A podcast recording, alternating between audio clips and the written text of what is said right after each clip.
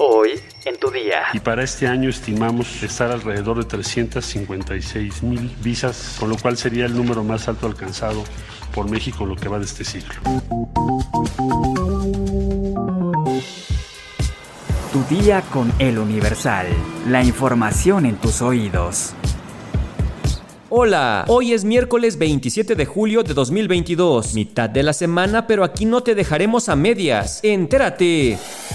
Nación. El canciller Marcelo Ebrard mencionó que Estados Unidos dará el número más alto en este siglo de visas de trabajo a mexicanos. También mencionó que México solicitó aumentar las visas para ciudadanos de Honduras, Guatemala, El Salvador y Haití, países a los que darán 55 mil visas adicionales.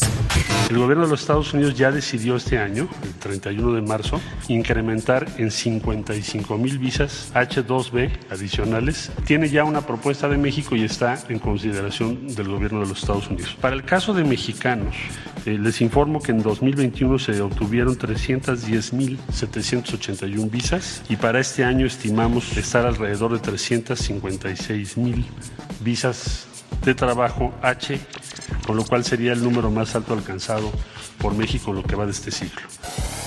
Metrópoli. Con un valor de 400 millones de pesos que se duplicarían en los Estados Unidos, principalmente en Los Ángeles, California, la Secretaría de Seguridad Ciudadana decomisó lo que es catalogado el mayor decomiso de cocaína de una organización delictiva. Se tratan de 1.600 paquetes de un kilogramo cada uno que provenían de Colombia. El secretario de Seguridad Ciudadana explicó que la droga ingresó vía marítima al país, desembarcando en Puerto Escondido, Oaxaca. Una vez en territorio mexicano, fue trasladado vía terrestre en dos tractocamiones de doble fondo a la Ciudad de México, en donde buscaban dejar una parte para su distribución en el barrio de Tepito y el resto continuar su rumbo hacia la costa oeste en los Estados Unidos. Los dos tractocamiones fueron identificados la mañana de este martes e interceptados en los límites del Estado de México. Fueron detenidas cuatro personas procedentes de Durango, quienes presuntamente formaban parte de este grupo delictivo que opera en Sinaloa, pero hasta el momento las autoridades capitalinas no se lo atribuyeron al cártel de Sinaloa. Omar García Harfuch señaló que de acuerdo con los primeros reportes, se identificó a la zona centro, en específico en Tepito, en donde sería distribuida parte de esta mercancía, y que no se descarta que uno de los principales grupos para esta tarea sería la Unión Tepito. El jefe de la policía capitalina señaló que se tienen identificadas varias rutas para el trasiego de droga, que en este caso ingresó por el Estado de México, pero también se han realizado decomisos de mercancía que entra por la autopista del Sol. Dijo que ya tenían conocimiento de que este cargamento ingresaría en días previos y que los agentes confirmaron la información, por lo que se pudo desplegar el operativo. Estados. La madrugada de este martes, elementos del ejército mexicano desmantelaron un narcocampamento en inmediaciones de la localidad de El Caracol, ubicada en una zona serrana de Ciudad Hidalgo, Michoacán. En dicho campamento se desarticuló una célula delincuencial donde fueron detenidos 37 civiles armados y se decomisó todo un arsenal. En los recorridos realizados por personal de la Secretaría de la Defensa Nacional, se detectó un campo de concentración de gente armada y en el lugar fueron confiscadas 35 armas de uso exclusivo del ejército. Mundo. El expresidente de los Estados Unidos, Donald Trump, anunció la tarde de este martes 26 de julio su intención de ser candidato a la presidencia en las elecciones del 2024. Luego de que el exmandatario regresara a Washington tras su partida de la Casa Blanca por el asalto al Capitolio registrado el pasado 6 de enero del 2021, Trump asistió al panel America First Policy Institute y durante su discurso aseguró que se postuló por primera vez y ganó. Luego dijo, Me postulé por segunda vez y lo hice mucho mejor. Obtuvimos millones y millones de votos más. Es posible que tengamos que hacerlo de nuevo. Nos estamos preparando para un regreso increíble. Tengo que salvar a nuestro país. Puedo hacerlo porque amo a nuestro país. Y la gente quiere que haga eso. Si no lo hago, nuestro país está condenado. afirmó el exmandatario. Este discurso surge en momentos en que los asesores de Trump le están implorando que se enfoque más en una visión a futuro y menos en sus denuncias respecto a que perdió las elecciones pasadas por fraude. Cartera.